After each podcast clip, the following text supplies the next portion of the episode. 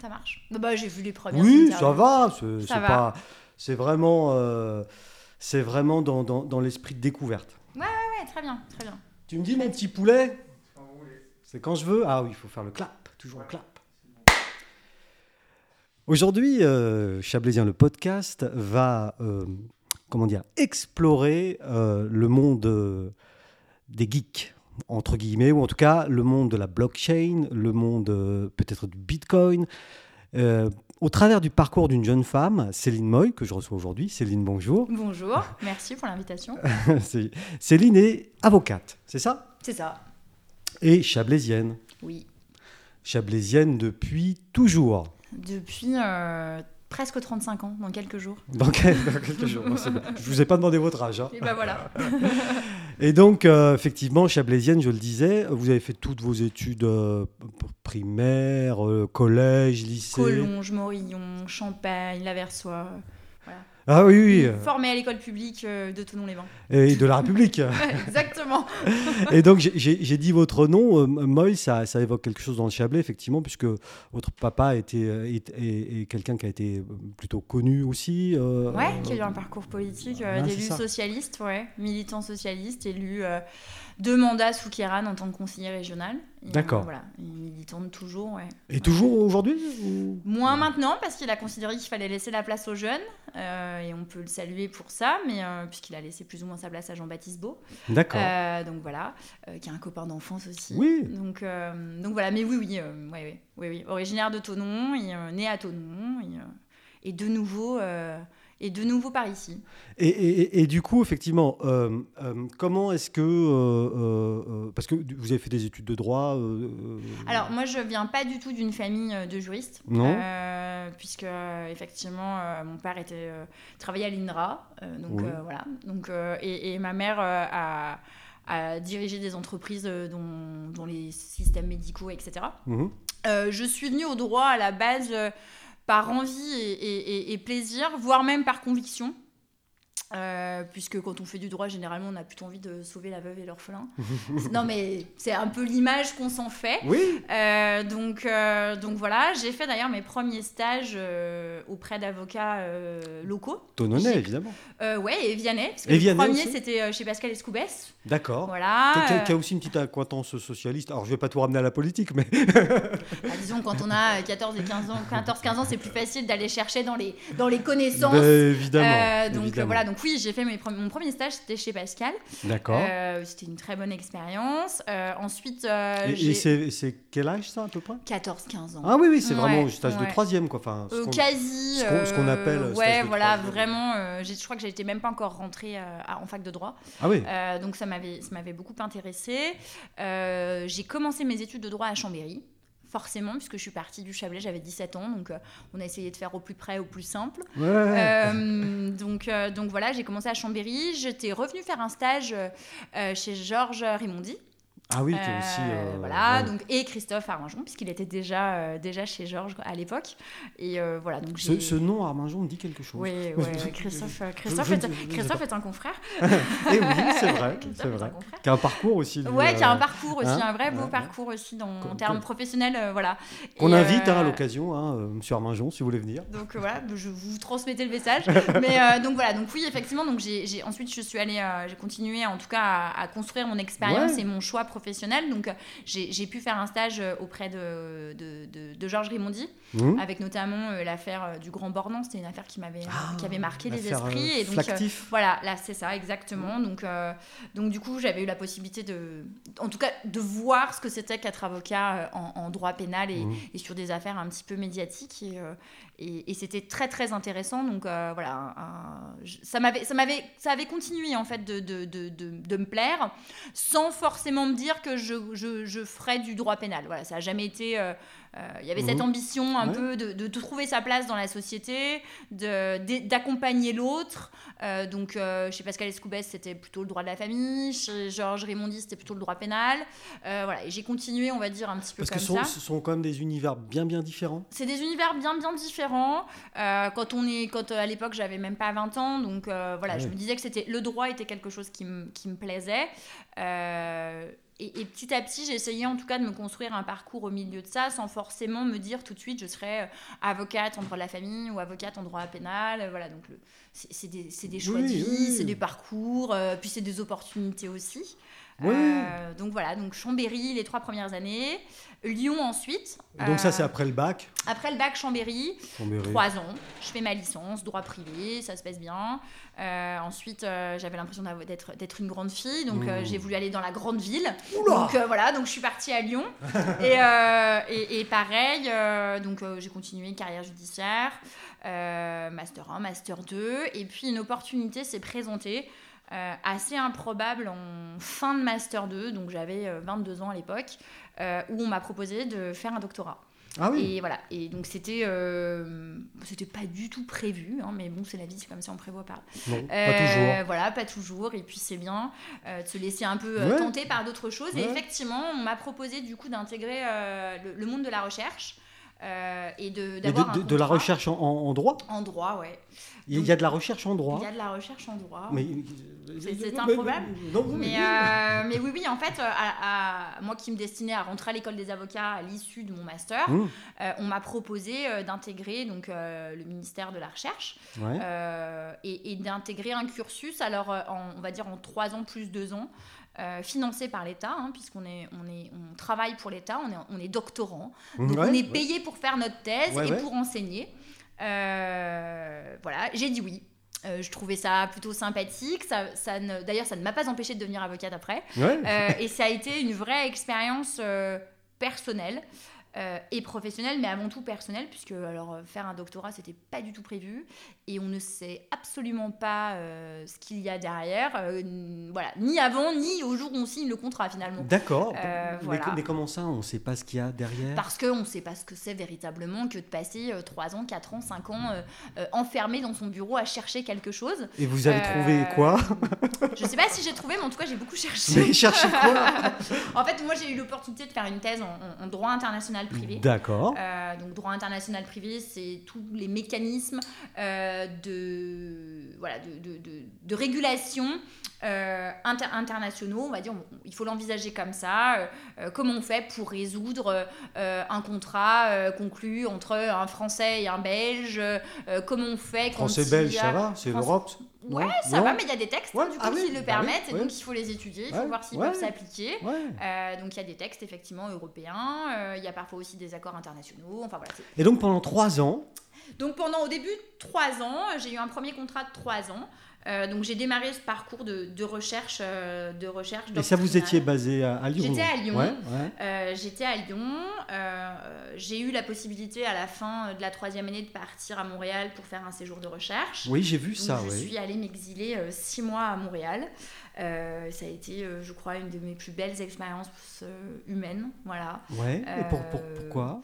Parce que j'ai découvert un autre univers.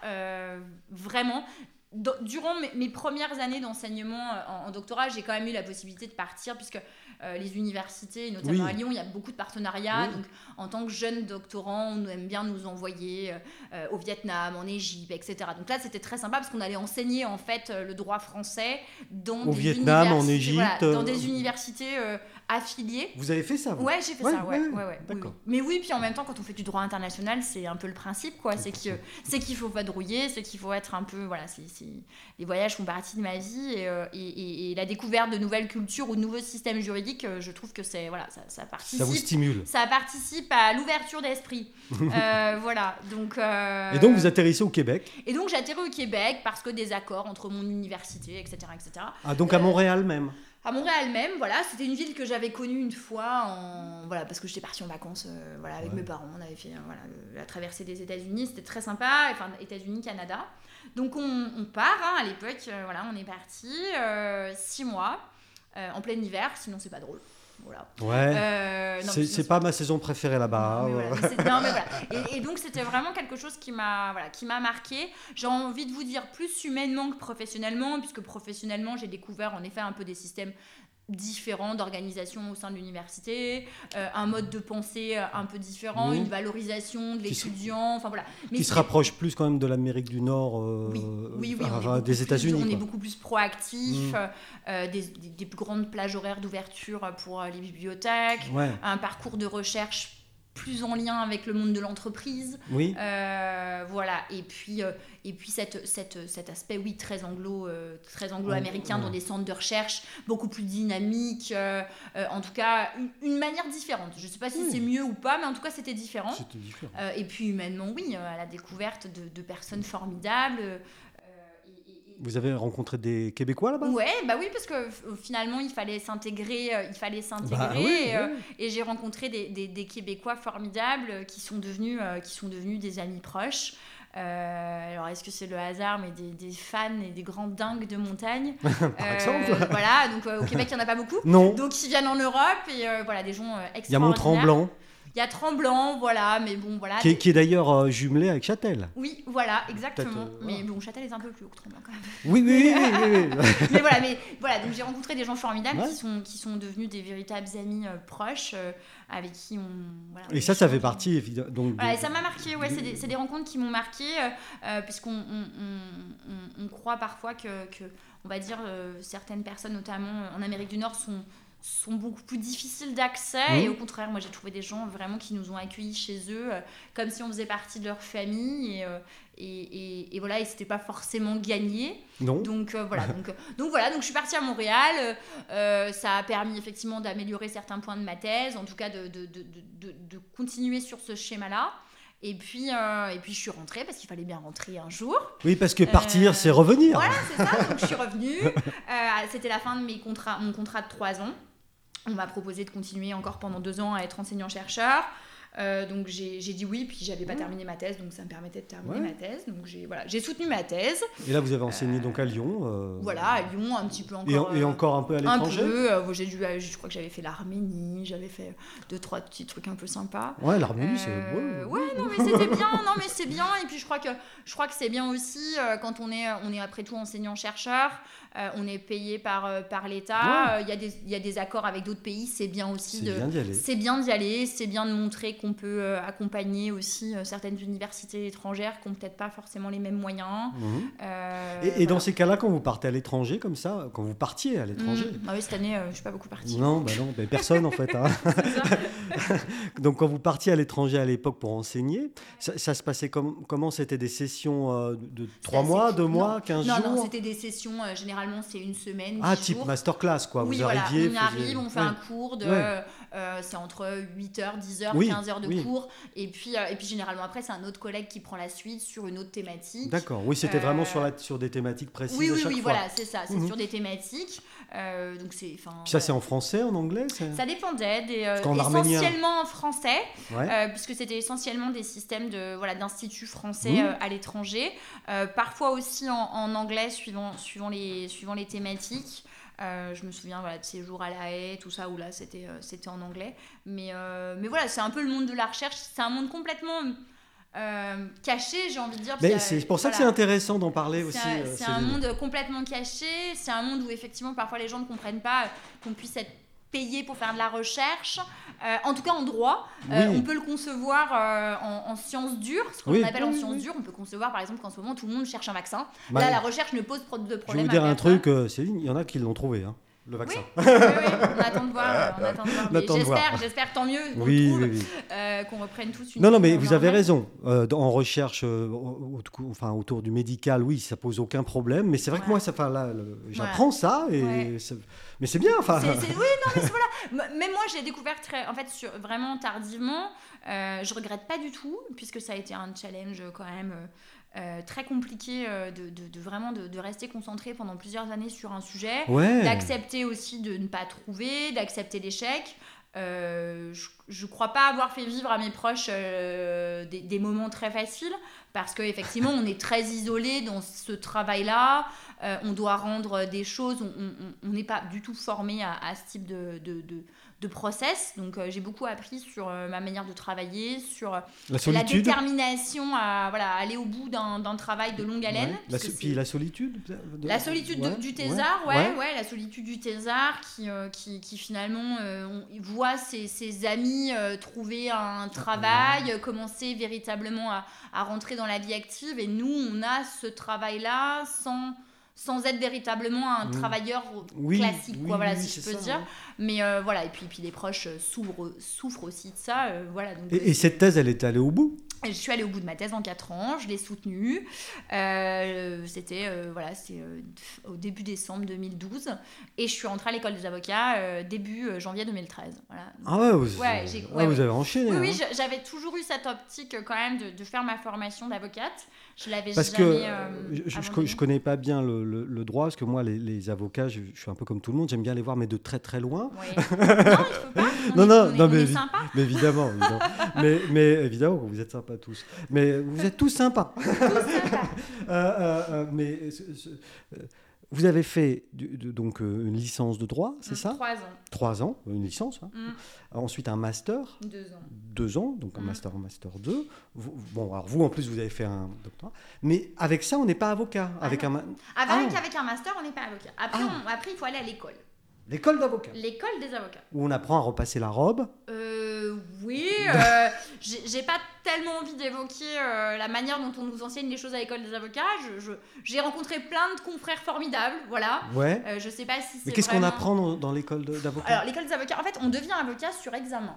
Euh. C'est-à-dire qu'avant de rentrer à l'école des avocats, on doit passer un examen d'entrée. Ouais. Genre concours. on appelle ça un examen parce que si on a 10, on l'a. Alors qu'un concours, on peut avoir la moyenne et ne pas l'avoir. Oui, Ça d'accord. fait partie des subtilités. Très bien. c'est Euh, bon, enfin, globalement, oui, je dis ça et en même temps, j'ai jamais vu euh, des écoles d'avocats euh, finalement accepter 600 personnes là où l'amphithéâtre n'en fait que 250. Donc, D'accord. ça Bon, reste un on- examen. vous passez cet examen. Je ne le passe pas parce que je suis docteur en droit. Ouais, donc donc on, du coup, on- euh, on me dit que globalement, je, voilà, on me dit quand même que je suis pas trop. euh, euh, j'ai pas besoin de le passer en tout cas, donc je le passe pas. Par contre, je dois su- suivre la formation, donc je rentre à l'école des avocats. Euh, donc on, vit des moments assez drôles puisque finalement je rentre avec quelques quelques amis euh, aussi docteurs en droit et on se retrouve finalement avec nos étudiants puisqu'on était enseignants la veille. Et donc on se retrouve avec nos Ah, étudiants à l'école. Donc voilà, donc euh, euh, je me souviens de scènes rigolotes avec avec une de mes amies proches euh, qui a fini sa thèse en même temps que moi. Et, euh, et, et on arrive dans cette école et, et du coup les gens nous disent ah bah bonjour Madame Moy, bonjour Madame Pezzella et on leur dit bah non ici c'est Céline et Virginie et, Ouais. on va être copains quoi. Donc Ouais, voilà. Donc mais c'était drôle et, on en a beaucoup ri. Et donc voilà. Donc je rentre dans, dans cette école des avocats à Lyon Mhm. parce qu'il y a une école par région. D'accord. Euh, voilà et, et je Et, et ça, ça dure combien de temps ça? L'école des avocats dure deux ans, euh, Ah. mais il y a essentiellement des stages. C'est-à-dire qu'on est Ah. à l'école de manière un petit peu sporadique quand Mhm, même. mhm. Et voilà, donc je rentre début 2013 euh, à, à l'école des, des avocats. J'avais encore, on va dire, la- le- mon contrat d'enseignement qui devait se terminer sur les six premiers mois. Donc euh, je- j'ai plusieurs casquettes. Euh, Ouais. ah, je suis à l'école pour commencer ma formation d'avocate. Je termine mes cours euh, puisque j'avais un contrat avec, Oui, avec oui. l'université. Et puis je, je fais des stages obligatoires en fait euh, dans les cabinets d'avocats puisque dans le cadre de la formation il fallait être en stage. Voilà, donc triple casquette. Le matin on ne sait jamais laquelle on met. Si, Ouais. on est, si on est à l'école, si on est stagiaire, si on est docteur, si on est. Mais bon voilà. Non, mais c'est vrai, ça- vous dites ça sur, sur un ton pour, pour rire, mais en vrai, c'est de l'organisation de. Non, Après, ça faut- va Oui, puis Ouais. il faut être un peu, faut, en- faut en rire. Enfin, je veux dire, Oui. c'est- c'est- c'est des choses plutôt rigolotes. euh, euh, c'est voilà, mais il faut juste être, oui, il faut être un peu organisé, mais euh, on va pas se plaindre, on va pas se plaindre d'avoir une vie un peu sympa. Voilà, j'en garde des, des bons souvenirs. euh, puisque puisque voilà c'est- c'est- c'était des agendas euh, tri voilà avec trois couleurs et il fallait bien fallait bien que tout fonctionne mais euh, mais voilà et puis et je rentre dans un cabinet j'ai envie de dire un petit peu par j'ai pas envie de dire par dépit au début, mais j'avais pas du tout le temps de m'occuper de ça. Je, je terminais ma thèse, donc j'étais vraiment dans les starting blocks pour la fin de thèse. Euh, il fallait faire le dossier d'inscription pour l'école des avocats. physiquement, vo- votre thèse, euh, c'est un document C'est un. Euh, ouais, c'est en gros 500 ou 500 600 pages, je sais plus Ouais, exactement. c'est déjà un bon Ouais, roman. c'est un bon bouquin un quoi. bon bouquin, ouais. Ça permet bien. Ouais. Ouais, ouais, ça cale Ouais. bien. Ça ca- ça ça cale- cale bien les meubles Ça quoi. cale une armoire. Mais euh, voilà, voilà. Donc, donc oui, oui, c'est un. Et puis il y a un jury, c'est relu, c'est apprécié, on est, enfin, on est Ouais. noté. Enfin bon, Ouais. voilà, il y a tout un. Puis il y a tout un parcours euh, initiatique. euh, voilà, c'est. euh, Et donc, vous, vous tombez dans donc- ce cabinet. Donc, si vous- voilà, donc, donc, Ouais. donc j'arrive, je me souviens très bien, en octobre 2012, euh, on est dans le rush pour lancer les impressions de thèse. L'école des avocats nous demande plein de documents et on m'explique que bah, mi-janvier, il faut que je sois en stage dans un cabinet d'avocats. Ok, j'ai vraiment autre chose à faire. Euh, donc voilà. En plus à Lyon, c'est vrai que moi j'étais vraiment très concentrée sur mon parcours euh, à la fac, donc je ne connaissais pas le monde des avocats. Euh, puisque j'avais pas fait de stage à Lyon, je les avais tous fait ici par euh, connaissance, contact. Et puis, puis, il y avait longtemps. Enfin, quelques années, voilà. donc euh, pas forcément de contact, pas le temps de faire les choses correctement, d'envoyer mon petit CV, ma petite photo, machin. Pas du tout le temps. Donc j'appelle une amie qui était aussi enseignante et je lui dis bon écoute, il faut que tu me trouves un stage. toi qui bosses avec des avocats, voilà, trouve-moi trouve un cabinet. c'est un stage gratuit. je prendrai pas de place, ça dure six semaines. Enfin voilà, trouve-moi la solution. Et même s'ils veulent, je viens pas. Voilà, c'est juste, il me faut le papier, quoi. Euh, donc voilà, euh, et, du coup, euh, je rentre en fait, donc mon ami qui, qui, qui, qui, me connaissait quand même bien me dit, bah écoute, voilà, moi je travaille avec deux cabinets d'avocats, mais il y en a un qui est un peu plus tourné sur l'international que l'autre, donc tant qu'à faire, écoute, va, là-bas. Voilà, donc, euh, voilà, Comme vous, c'était quand même votre spécialité. C'était quand même ma spécialité. Puis je me suis dit, tiens, à Lyon, on fait du droit international. Tiens, ah, bon, ah, Lyon. ah bon, on parle anglais à Lyon Bon, bref. on parle lyonnais, normalement. Donc, Voilà. Donc, euh, bref, j'écris je je, j'écris à J'écris euh, dans ce cabinet, euh, bonjour, je suis recommandée euh, par mon amie Charlotte, tout ça. forcément, forcément je, découvre a posteriori qu'il n'avait pas d'autre choix que de me prendre, puisque Charlotte représentait un client très très très important du ah. cabinet. Ça, c'était la petite subtilité. Oui, ouais, je ne savais pas, donc on me reçoit, très bien. Alors oui, vous êtes docteur, nanani, nanana. voilà, et en 10 minutes, l'affaire est réglée. Et je dis, bah écoutez, très bien, merci. Donc là, je vais aller terminer ma thèse et puis on se voit en janvier. Donc non, mais vraiment, c'était vraiment ça. Je me souviens à midi de, de, de, dire à, Virginie, justement, avec qui je terminais ma thèse, oh, écoute, euh, euh, il faut que je mette un tailleur, j'ai un rendez-vous euh, dans un cabinet d'avocat, je reviens dans deux heures. il y a des moments dans la vie comme ça qui sont un, et peu... Je, et je me souviens tellement d'être partie, je savais même pas où était le cabinet.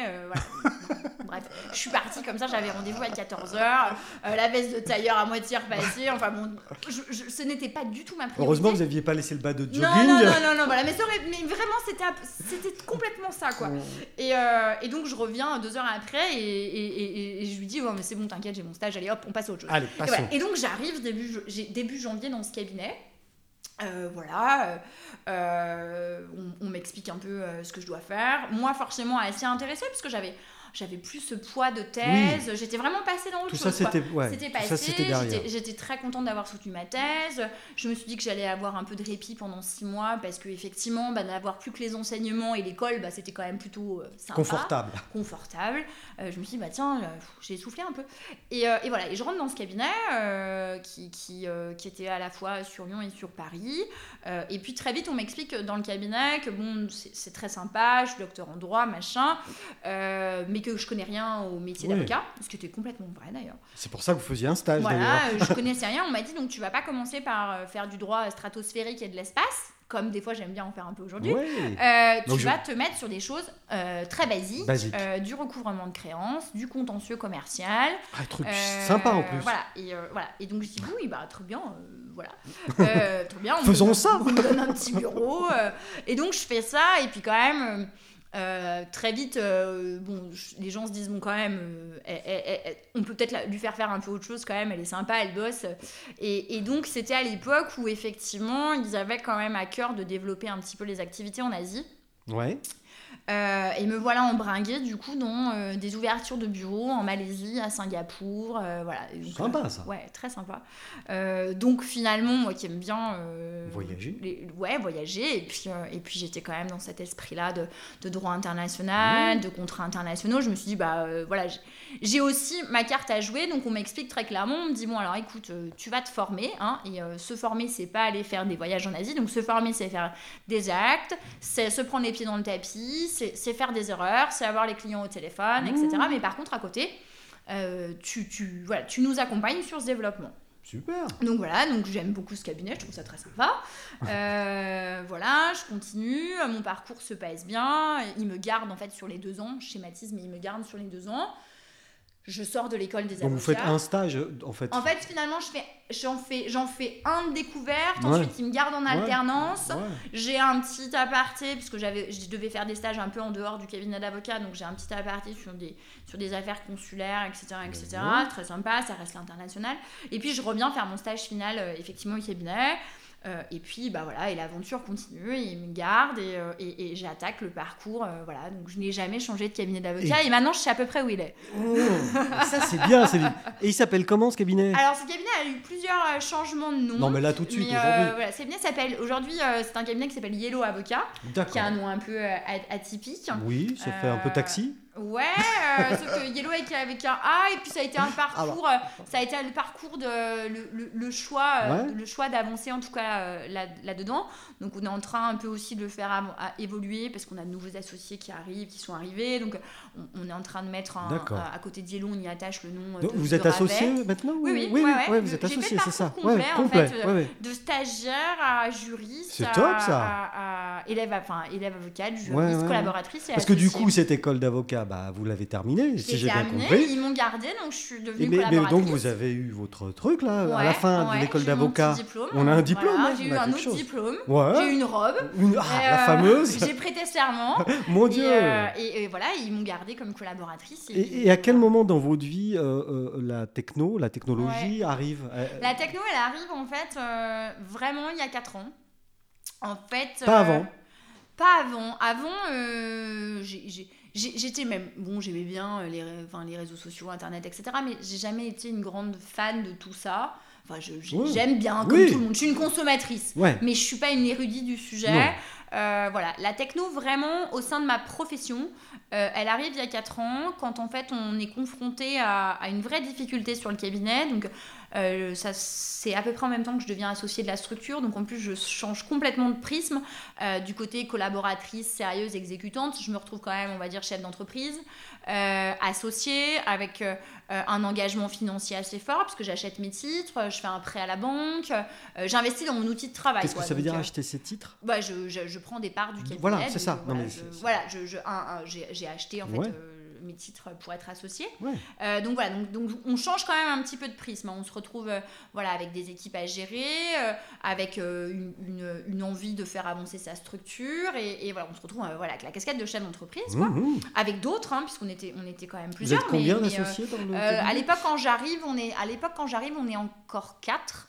Euh, on est quatre, trois véritablement exerçants et, euh, et aujourd'hui les choses sont un peu différentes. Euh, à Lyon, à Lyon on est on est de nouveau trois, mais c'est plus c'est plus le même associé. Mais enfin ça c'est Oui, la enfin, c'est la vie. C'est voilà. la vie des C'est entreprises. la ça. vie des entreprises, exactement. Et, et donc voilà, et donc il y a 4 ans, euh, on se retrouve confronté à, à une difficulté, c'est qu'en fait on se rend compte qu'on a beaucoup de clients récurrents, Mhm. mais que ces clients récurrents, en fait, finalement, ne nous permettent pas d'être véritablement rentables. Voilà, on travaille pour le principe de travailler, ça nous fait du bien au moral, ça occupe du monde, des locaux, euh, on a beaucoup de gens à gérer, mais qu'au final, à Ça la crée de l'activité. mais- ça crée de l'activité, mais c'est de la fausse activité, ce qui est un peu le cas, euh, malheureusement, je crois, aujourd'hui dans, dans, dans beaucoup de structures et encore plus avec la Covid. Mais, mais voilà, et donc du coup, ça crée de l'activité, mais ça marche pas. Et donc là, on se dit, bon, il faut quand même qu'on fasse quelque chose parce que on va pas, on va pas regarder euh, le système sans, sans rien y faire. Mhm. Et on se met en fait à travailler sur deux optiques vraiment fortes. La première, c'est de savoir comment on peut utiliser euh, la technologie pour améliorer en fait la productivité de nos Ouais. équipes. D'accord. Euh, et en même temps, on ne perd pas de vue cet aspect de place que doit avoir l'avocat dans la société.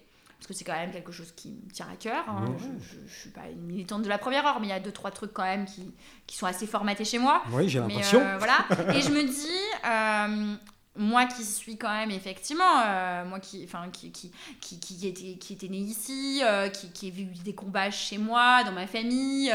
euh, je me retrouve dans un cabinet, un beau cabinet de la Garde des Brotteaux, avec des associés à Paris, je fais du droit des affaires, je travaille pour des banques, des assurances, etc. Mm. Bon, à, à quel moment il y a un truc que j'ai oublié? Et, et donc, en même temps que je réfléchis à une automatisation de- du parcours, en tout cas des collaborateurs au cabinet, je me dis aussi que c'est le moment peut-être d'utiliser ces nouvelles technologies pour inciter les gens lambda, Mhm. les plus petites boîtes, euh, les professionnels libéraux, Mhm. euh, les TPE, les artisans, les commerçants, à venir en fait franchir la porte du cabinet d'avocat. Parce que moi, mon parcours depuis le droit international, ça a toujours été du coup le- plutôt le, le monde des affaires, Oui. le monde des contrats, Oui. le monde des entreprises. Oui, Euh, et finalement, je n'avais affaire qu'à des grosses structures. Et je ne voyais pas arriver les jeunes entrepreneurs, les artisans, les commerçants, parce que je quand on discutait quand même avec eux, ils se disaient oh là là mais moi finalement pousser la porte d'un cabinet d'avocat ça va me coûter plus cher que finalement le litige qui m'occupe. C'est exactement ce que vous avez dit tout à l'heure. Voilà. Euh, que moi les avocats euh, j'aime bien les voir mais de voilà. loin. et, et ça c'est un truc qui m'a profondément euh, interpellée. ouais. Euh, et, et c'est vrai que quand on réfléchissait sur le- la problématique finalement de ces grosses structures qui venaient bouffer les petits cabinets d'avocats, puisqu'on s'est retrouvé finalement dans le rôle, on va dire, du petit fournisseur face à la grosse euh, multinationale, si vous voulez, le petit Mhm. commerçant face à Mhm. Carrefour, Mhm. je vais synthétiser, mais Oui. nous on était le petit commerçant. Bien sûr. Et en même temps, on représentait quelque chose d'énorme pour une autre partie euh, de la classe euh, euh, du monde professionnel. Ouais. Donc voilà, donc on a essayé de mixer les deux, donc, euh, on- on- et c'est là où la tech nous a servi. Euh, c'est que d'un côté, on a réussi finalement à, à automatiser en interne une partie de notre process, Ce qui augmente Euh, la ce productivité. qui augmente la productivité et ce qui surtout Ce qui fait permet- baisser un peu les coûts. ce qui fait baisser les coûts, ce qui nous permet du coup de, presque de redevenir. euh, déjà, on a essayé de redevenir vraiment rentable sur les dossiers, puis surtout, on libérait du temps pour les collaborateurs pour qu'ils fassent leur métier et non pas pour qu'ils fassent autre chose Mhm. qui n'était pas leur tâche première. Et puis en même temps qu'on a fait ça, on s'est dit bah finalement une fois qu'on a notre outil, autant le mettre à disposition de tout le monde. Et Bon, c'est là où on a créé notre première legal tech. euh, qui s'appelait, enfin qui s'appelle toujours Dodo Bank Mhm. euh, et qui permet justement à n'importe qui, n'importe quel créancier, via un parcours très simple sur internet, de saisir un cabinet d'avocats pour traiter le dossier. D'accord. Alors après, il faut être très clair, euh, c'est un peu comme tout ce qu'on veut. Si on veut euh, que la chaussure aille parfaitement et soit faite sur mesure, on va voir, euh, on va voir un cordonnier pour la faire de A à Z, ou on va chez Berluti pour. Enfin voilà. Mhm. Et puis quand on veut quelque chose de simple, efficace et qui fonctionne, bah, j'ai envie de vous dire, euh, on, on va euh, dans un, dans un, dans un- dans- chez, un, chez un commerçant. Mhm. Je vais pas vous dire qu'on commande en ligne, ça serait pas de bon ton en ce Ah, moment, mais non, c'est pas bien voilà, ça. C'est pas bien. Mais vous voyez ce que je veux dire. Donc voilà. Donc nous on a on a essayé en tout cas d'offrir une partie de notre service Ouais. euh, pour n'importe qui qui aurait Mais, des petites mais dans ce cas-là, c'est pas du sur-mesure. c'est pas du sur c'est moins cher, C'est moins cher. C'est fait par le cabinet d'avocats. Mais on peut quand même accéder à votre compétence. Voilà, c'était vraiment ça. Et, et ça, ça nous, ça nous tenait à cœur. Euh, et j'ai continué, on va dire, euh, comme ça sur toutes les années. Donc ça, c'était la première expérience de Legal Tech. Ça m'a aussi permis de rencontrer un univers d'avocats entrepreneurs, puisque c'était vraiment en fait un monde que je ne connaissais pas, de, de- des gens de toute la France, euh, puisqu'on s'est réunis au sein d'une association qui s'appelle Avotech. Euh, donc je n'ai pas... Original. Voilà, mais c'est déjà pas mal pour les avocats quand même. Pas mal. Euh, donc, donc voilà, donc c'est des avocats, entrepreneurs, créateurs de solutions. Donc il y a des solutions pour les cabinets d'avocats, il y a des solutions de mise en relation avec des avocats, il y a des solutions comme nous dédiées aux justiciables, enfin peu Mhm. importe. Mais en tout cas, j'ai découvert une, des, des- des gens euh, très très très très imaginatifs. Et de plein d'horizons, en fait. De plein d'horizons, ouais, de cabinets de grosse taille, de petite taille, de, Ouais, de- de Paris, de province. Euh, Et ça, ça fait fonctionner et l'intellect. ça, ça fait fonctionner, ça permet d'échanger. Mmh. Euh, on teste nos solutions entre nous. Ouais. Euh, quand il y a des solutions euh, qui peuvent nous servir, et ben on les prend. Quand euh, un, un client, on peut pas lui donner, et ben on l'offre à, on l'offre à, à un autre. Mmh. Donc voilà, donc ça c'est super. J'ai pris la vice-présidence de cet assaut euh, il y a quelques, je sais plus, il y a un an ou deux. Euh, voilà, donc on a à cœur de, de toujours promouvoir cela. Et puis, euh, donc ça c'est, on va dire, la phase 1 de la technologie au sein du cabinet. Euh, donc ça fonctionnait bien. Et puis il y a euh, trois ans, un peu servi par les événements, euh, première étape, déjà la mise en place du fameux RGPD. Ouais, oui.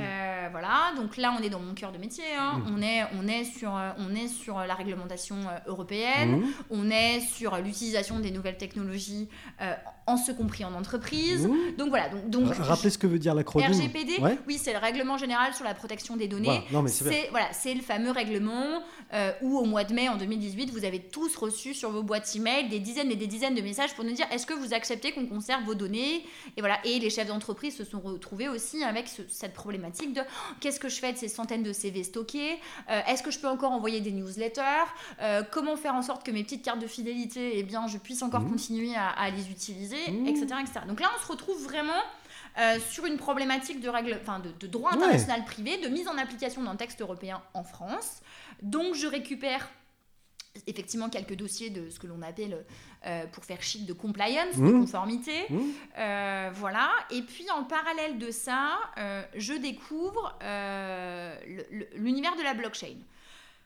Un- vraiment en même temps. Donc, euh, donc, et, et c'était pas plus mal parce que j'étais vraiment dans ce système-là de, de- d'internet, de, de conformité, de Mhm. sécurisation des données, de, de transfert des données à l'étranger, etc.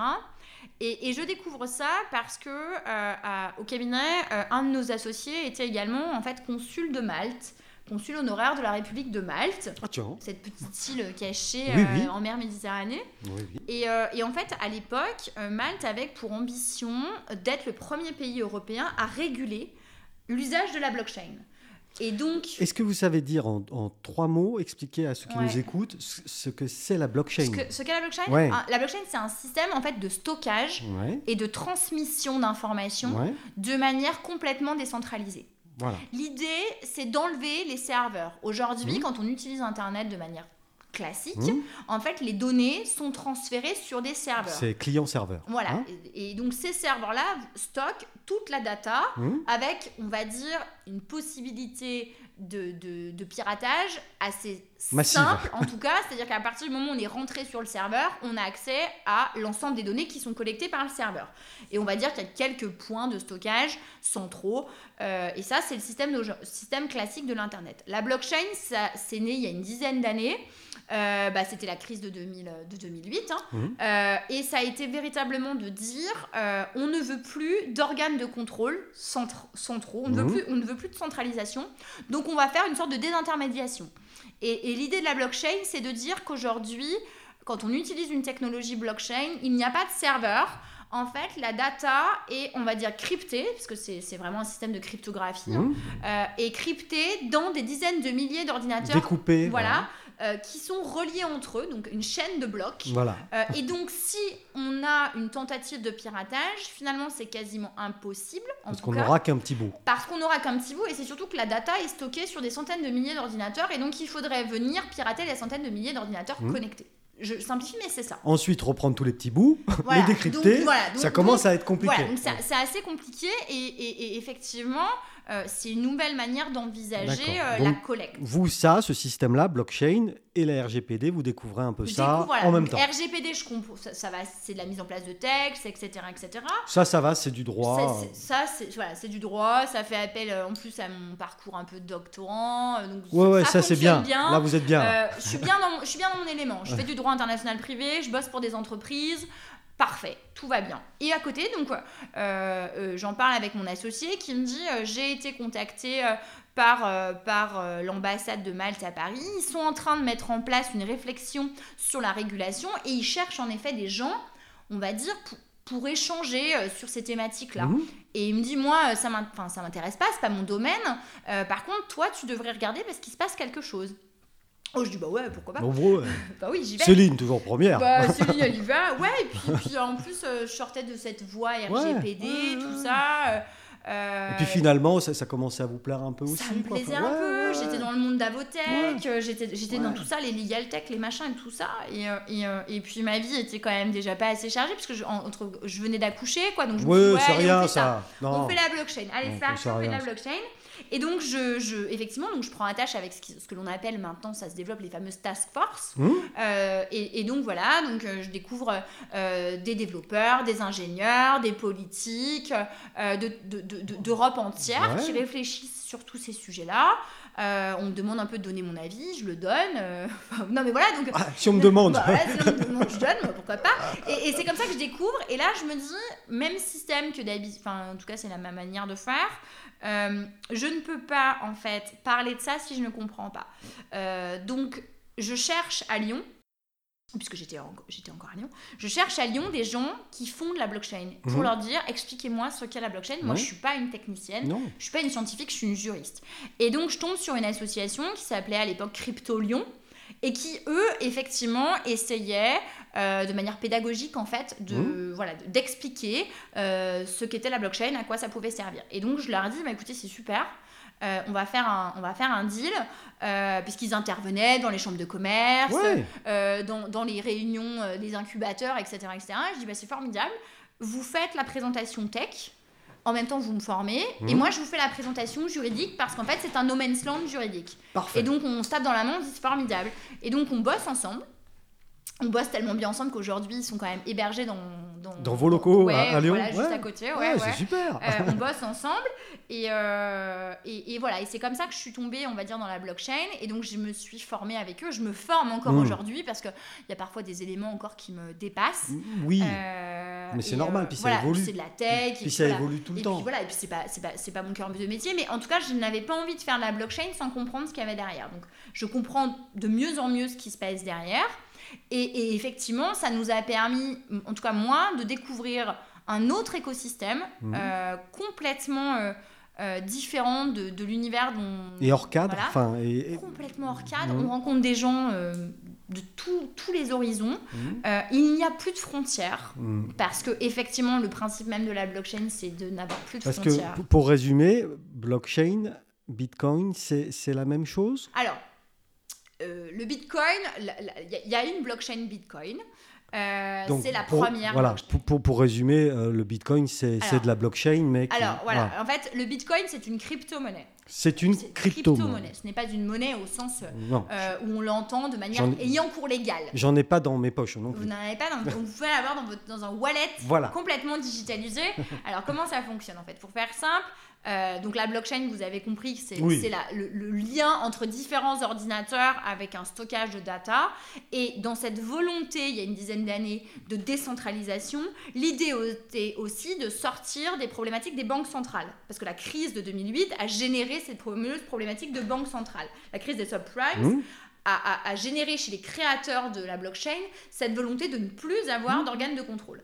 Donc, la première blockchain que l'on appelle la blockchain Bitcoin, qui mhm. était la première, après il y en a eu d'autres, c'est un peu le renouveau des monnaies locales j'ai vraiment envie, pour simplifier les démarches, que vous l'entendiez comme ça. Mhm. Euh, aujourd'hui, on pourrait très bien euh, adosser, et d'ailleurs c'est le cas dans, certains, enfin, dans, certains, dans certains coins de France et de Navarre, on a les monnaies locales.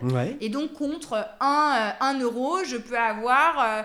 je crois Deux escudos. Oui, voilà, non mais, n'importe quoi, des choses comme ça. Je crois que vers Annecy, il y avait eu la, la Gentiane ou quelque chose Il y a un projet dans le Chablais qui s'appelle le Chab. Oui, voilà, non mais exactement. Mais eh bien, dites-vous que le Bitcoin, à la base pas vous dire que c'était ça, mais c'était à peu près ça. C'était de se dire finalement, euh, avec tout ce système de, de, de, transmission d'informations, on va générer une crypto-monnaie mmh. qu'on pourra s'échanger librement sur cette chaîne.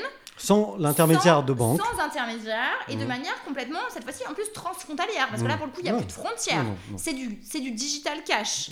Euh, donc voilà, et donc le Bitcoin a été, si vous voulez, sur cette blockchain Bitcoin, on a adossé cette monnaie, la fameuse monnaie Bitcoin, qui a connu ces derniers mois une ascension fulgurante, puisque euh, à la base, euh, un bitcoin, je crois que les premiers, il y a 10 ans, c'était, je sais plus, mais enfin, c'était 10 centimes, c'était vraiment ridicule. Et là, on doit être et on est monté à 48 000. Euh, il y a quelques semaines, on est retombé autour de 20, 25, ça dépend vraiment des jours. tout à l'heure.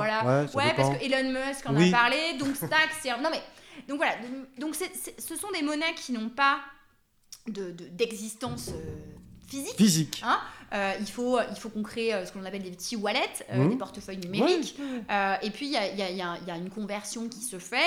Et l'idée, effectivement, c'est d'adosser ça, finalement, à, à, à, du change. Voilà, mmh. on fait du change et on récupère du bitcoin? Alors après. Et si je vous dis Satoshi Nakamoto? Oui, alors c'est censé être. On ne sait pas qui c'est Satoshi Nakamoto. On dit que c'est le créateur euh, de, de, la blockchain et donc du Bitcoin, euh, sauf qu'on ne sait pas qui est derrière. On pense plutôt à un groupe de personnes plutôt qu'à une personne en tant que telle. Euh, enfin, en tout cas, personne ne, voilà, personne ne sait qui, qui a créé en tout cas le protocole, parce qu'on parle de protocole, on est sur de la tech et sur du développement. Et alors, puisque vous parlez de développement, il n'est pas très durable par contre ce développement.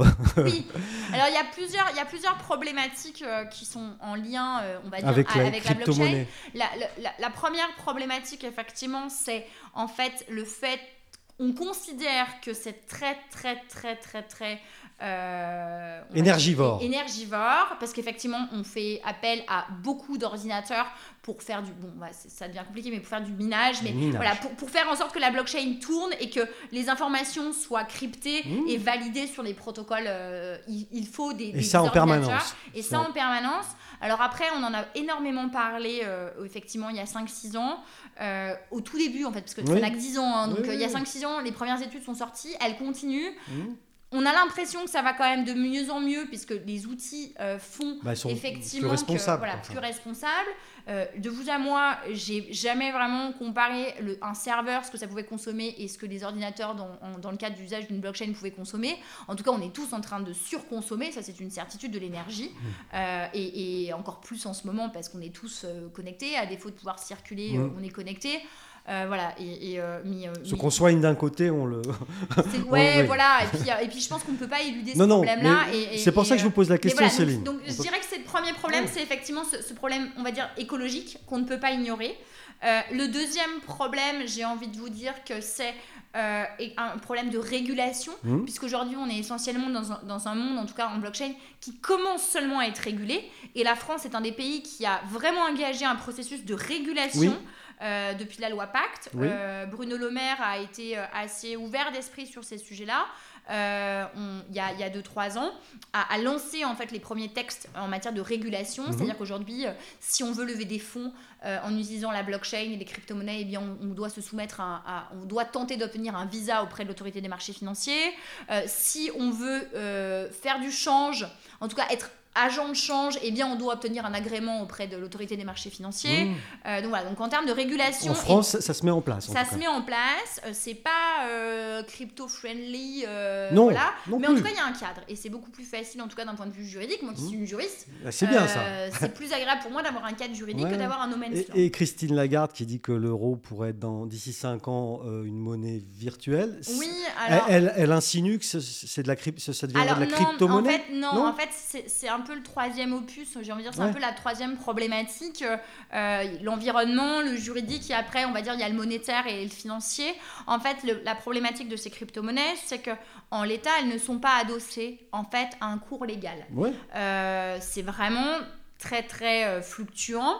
Euh, L'idée en fait de, de- pour rassurer, on va dire, le, le- les marchés et surtout les investisseurs, Oui, hein, oui, oui. petits ou gros d'ailleurs, ça serait de créer ce que l'on appelle des stablecoins, ça serait des, des- des crypto-monnaies qui seraient adossées à des monnaies ayant cours légal. D'accord. Voilà, ça serait de trouver un lien. À l'euro, euh, dollar. voilà, un euh, stablecoin, c'est-à-dire ouais. quelque chose de stable. ouais, euh, qui, qui serait adossé à, à- à une monnaie fiat, ce qu'on appelle la monnaie fiat, à savoir Alors on serait quand même très très loin de- du, du- du souhait de Satoshi Ah Nakamoto. bah non, bah oui, parce que finalement on remet un Ben organe oui. de contrôle. Mais on sait aussi très bien que, enfin, ce que je veux dire, c'est que euh, le- la désorganisation et l'absence de contrôle complet, on sait très bien que ce n'est pas quelque chose qui peut fonctionner pour, à euh, très grande échelle. pour Madame Michu du coin de la rue, c'est pas, Ah bah, c'est pas sécurisant. C'est pas enfin, possible du c'est tout. pas possible. Et, et- et voilà, et les arnaques, Mm, plus on est mm. petit, moins on est régulé, et plus c'est bizarre, plus les arnaques sont faciles. Oui. Donc, donc voilà, donc c'est tout cet univers-là.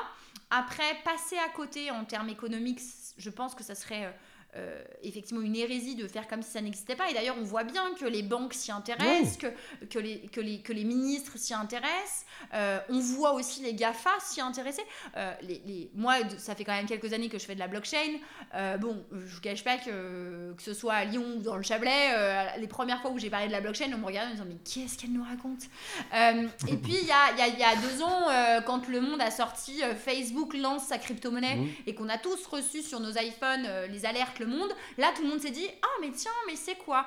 Et, et même mes parents me disent Ah, mais j'ai vu, tu as vu Tu as vu? Et j'ai dit Ouais, ouais, j'ai vu, ouais, ouais, ouais. Ah, c'est que Et- ça et- avance déjà quand vos parents vous disent. oui, voilà, exactement. Non, mais c'est pour ça que je veux dire, plus on, on- on est, on est de moins en moins, on va dire, dans quelque chose de, de très caché. Oui, oui, oui. Euh, le- la flambée du Bitcoin à Noël, ça a révélé euh, voilà, ces, ces choses-là.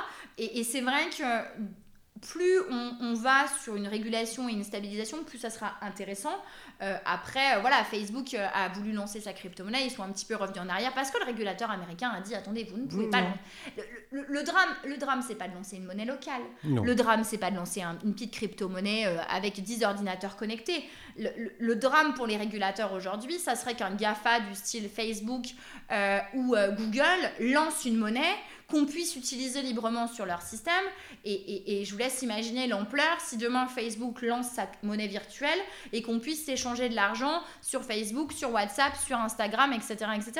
On, on sort de- des organes de régulation Mm. et, et- on met à mal un système. Donc, euh, Ah oui, oui, clairement. oui, oui. Voilà, mais c'était l'idée de départ. C'était l'idée de départ. Et il y a beaucoup de beaucoup d'entreprises qui ont, imaginé euh, euh, monter leur propre monnaie.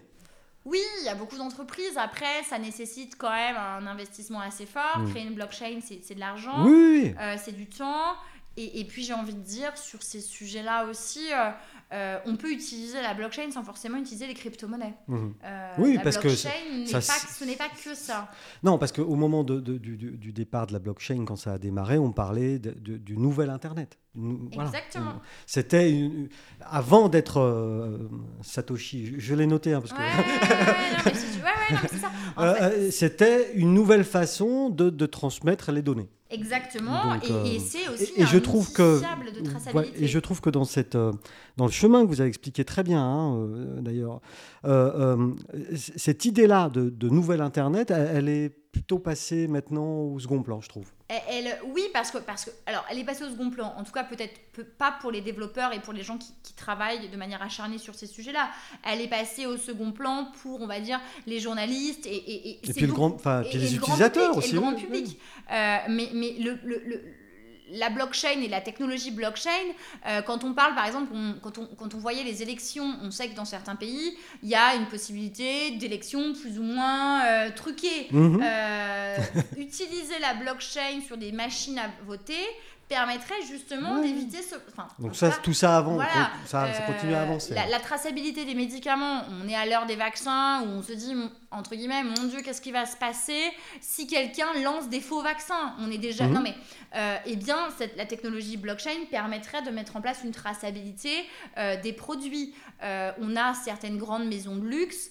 euh, qui ont commencé en fait à, à- à ancrer sur la blockchain euh, eh bien, les- des, des pièces pour éviter des contrefaçons. Euh, voilà, on, on a Carrefour qui a expérimenté, on- ça, ça- ça fait sourire quand j'en parle, mais euh, qui a expérimenté en fait la traçabilité du poulet. Euh, parce que non, mais à l'heure des grands scandales, oui, oui. on va dire environnementaux, euh, quand on parle des problématiques de lait infantile, etc., etc., Mhm. et bien finalement, cette technologie-là de, de, de traçabilité euh, permet de. Non, mais permet puis ça, c'est des exemples que vous donnez qui sont intéressants parce qu'ils touchent le public, quoi, enfin le grand public. Voilà, alors c'est sûr que c'est peut-être pas drôle d'aller entre guillemets chercher ce que l'on appelle nous dans les dashboards euh, pour aller vérifier la traçabilité du poulet qu'on est en train de consommer, mais peu importe. C'est- juste pour montrer voilà, que contrairement parfois à, à- à- à- à ce qu'on veut bien croire, cette technologie-là a d'autres aspects que le, que le monde des cryptos Ouais.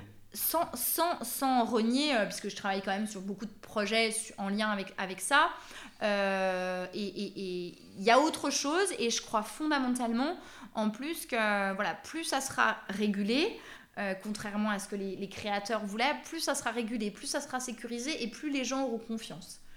Mais ça, oui, la régulation, ça, ça génère de la confiance. Mm, Ah, c'est enfin, a priori. Bah, J'espère.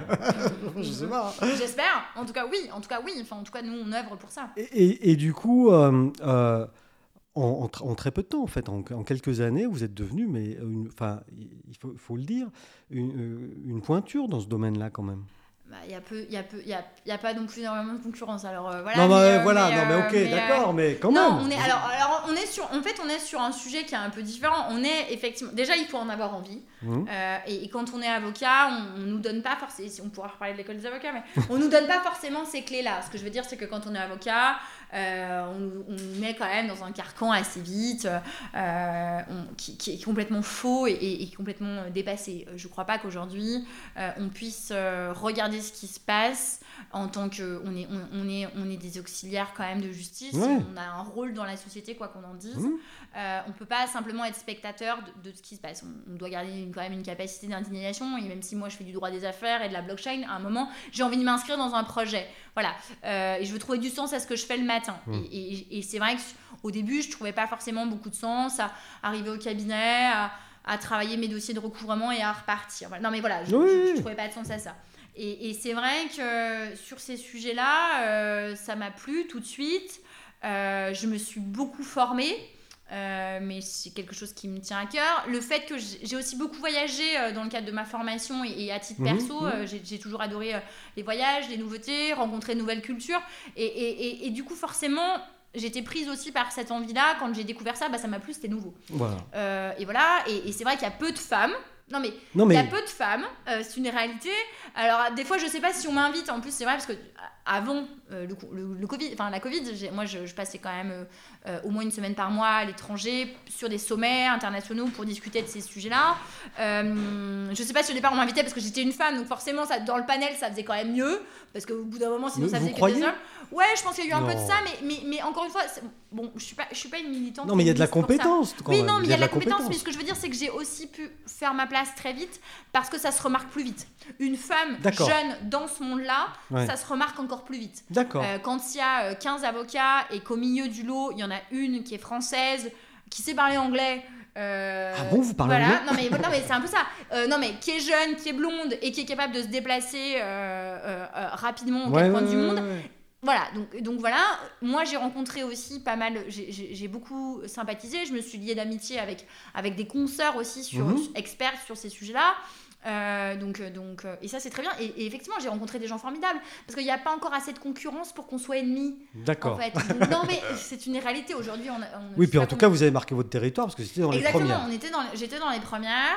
Euh, j'ai- la chance d'avoir aussi un associé qui travaille avec moi sur ces sujets-là, euh, qui, qui nous a rejoint il n'y a pas très longtemps et qui lui a en fait a un parcours aussi depuis plus de 20 ans sur les systèmes de paiement, tout ça, et qui nous a rejoint. Ouais, Donc, bien. donc on fait une belle équipe.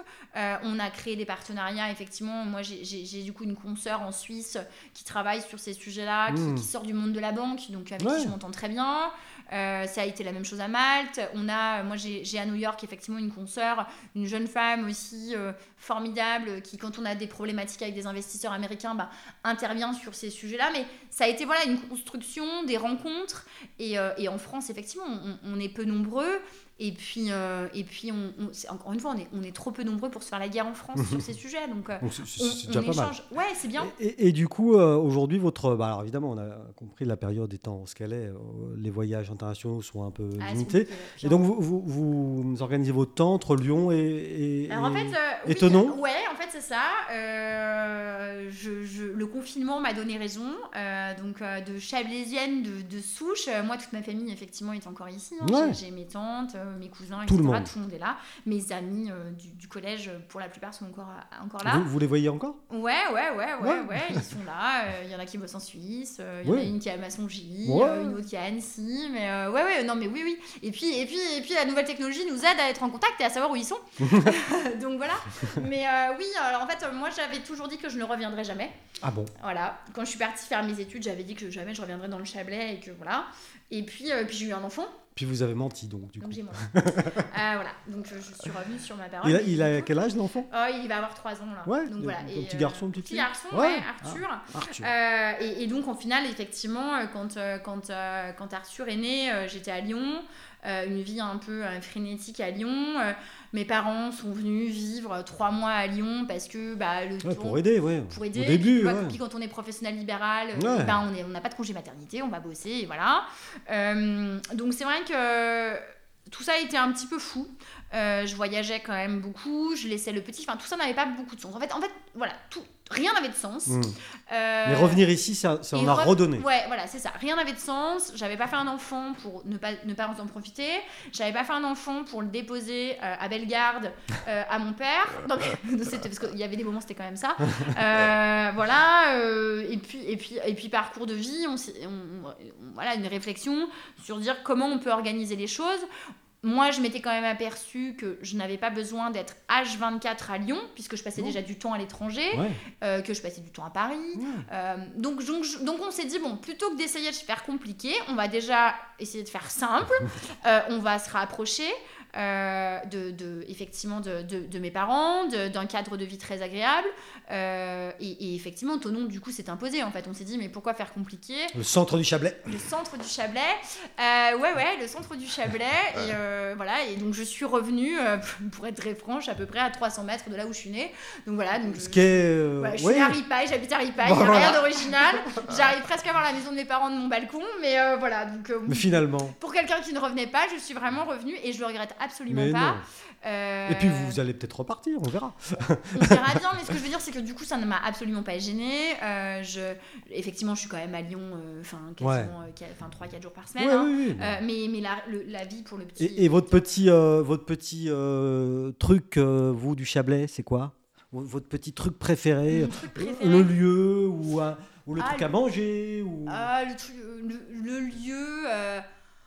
À part Ripaille, Ripaille c'est chouette. Hein, mais... taille, Ouais, moi j'aime bien mon château là. Il est beau Ouais. ce château. Bon, Puis, en ce moment, ils sont en train de le refaire. Oui, Euh, non, j'ai envie de vous dire que c'est très apaisant. Non, mais le coin est, est formidable et Voilà. très apaisant. Euh, je prends un malin plaisir en ce moment à aller à Bernex. C'est un truc qui m'éclate. bah, Bernac c'est chouette. Euh, j'ai appris à skier là-bas. J'ai mis mon fils. Euh, L'ESF a accepté de me le prendre à deux ans et demi. J'ai passé un Noël formidable à le voir sur des skis. ouais, Euh, voilà, c'est super. hein. Ouais, je, non, non, je- j'avoue qu'on est dans une région formidable. Bah oui. Euh, donc, euh, donc, Non, c'est vous, c'est plus un. Voilà, c'est un environnement, c'est un, tout. cadre de vie. C'est un on, va, on va courir le matin au bord du lac. Mhm. Enfin, je veux dire, à 9h, on peut aller courir au bord du lac. Ouais. Et à 11h, on peut, on peut, on peut être euh, au Pré Richard euh, euh, et, et prendre des skis de rando. Par contre, à 18h, on est rentré. hein. Oui, avant 18h, on est rentré. Et attendez, là encore 18h, on a du bol. mais euh, donc voilà, donc c'est, c'est un vrai confort de vie. Ouais. Euh, c'est un confort de vie. Non, mais c'est bien ce que vous dites. Enfin, c'est important ce que vous dites parce que du coup, euh, voilà, vous vouliez faire le tour du monde, tout casser. Ouais, et au final, euh, auprès de Ah mon non, arbre, non, non. je vivais heureux ouais, finalement. non, non, Hein c'est un vrai confort de vie. Euh, on- on- moi qui suis quand même très souvent à Paris, on a quand même la chance d'avoir le TGV qui, qui nous Mhm. emmène et qui nous ramène. C'est une réalité, il y a quand même le TGV qui arrive une fois par semaine ici. ouais. Donc, euh, non, non, mais. Enfin, il arrive doucement. Hein, quand il arrive doucement, mais il arrive. Moi, Bon, euh, mais il arrive. moi le vendredi soir, quand je, je vois marqué Évian-les-Bains et que je suis gare de Lyon, Ouais. je me dis, cool, dans 4 heures, je suis chez moi. Non, mais voilà. C'est ça, c'est une réalité. Après, on va pas parler des facilités d'accès au chalet, Non. euh, mais euh, c'est- un autre débat. Parce que vous êtes avocate et de- vous pourriez monter sur vos grands chevaux. En fait, euh, je suis bien ici, c'est pour ça. Non, en fait, moi, j'ai découvert un vrai confort de vie. Euh, et puis ici, je suis pas vraiment une avocate quand je suis ici. Ce que je veux dire, c'est que c'est l'avantage aussi. Vous êtes Céline. Euh, ouais, voilà, je suis tranquille. euh, J'interviens parce que j'ai à cœur effectivement de trouver du sens à ce que je fais. Donc, c'est vrai que pendant la période, j'ai essayé euh, que ce soit de faire des petites vidéos pour l'office sur le click and collect ou, ou avec l'agence Éco du Chablais de, de, de- de donner un peu. L'agence économique du Chablais. économique du Chablais. faut dire le nom en entier, s'il vous plaît. L'AEC. Non, non, l'agence économique du Chablais. De donner des petits tips Oui. sur, sur, sur ça. Parce que, encore une fois, j'essaye de trouver du sens. Et, Vous, et- vous redonnez un peu de ce que vous avez appris et de ce que le Chablais Voilà. vous a donné, vous le redonnez un oui, peu voilà, aussi si comme je peux ça. aider sur des Et sujets c'est vrai que vous êtes euh, plutôt euh, moteur et active là-dessus. Oui, voilà, j'ai envie, euh, je, je, je fais ce que je fais et ce qui me plaît, Mmh. j'ai des dossiers, je, gagne ma vie en, en faisant ces dossiers-là, mais après il faut savoir partager. Et moi je temps. sais pas, entre guillemets, faire autre chose, mais au moins ce que je sais, bah, je, le, je le donne et, et si je peux le faire ici encore, enfin je le fais avec plaisir. Voilà, j'ai eu à cœur de faire ça et, et je j'abandonnerai pas euh, ce- ce- ces choses-là. Et en plus je rencontre des gens formidables, il y a des gens qui en font et qui, qui voilà, euh, j'ai découvert plein de choses et il y a plein de choses à faire, oui, c'est sûr. Donc, euh, Et merci beaucoup Céline de rien. pour cet entretien. Merci à vous. C'était très sympa. Bah oui, Et merci pour beaucoup. votre énergie. Ouais, merci. Au revoir. Au revoir.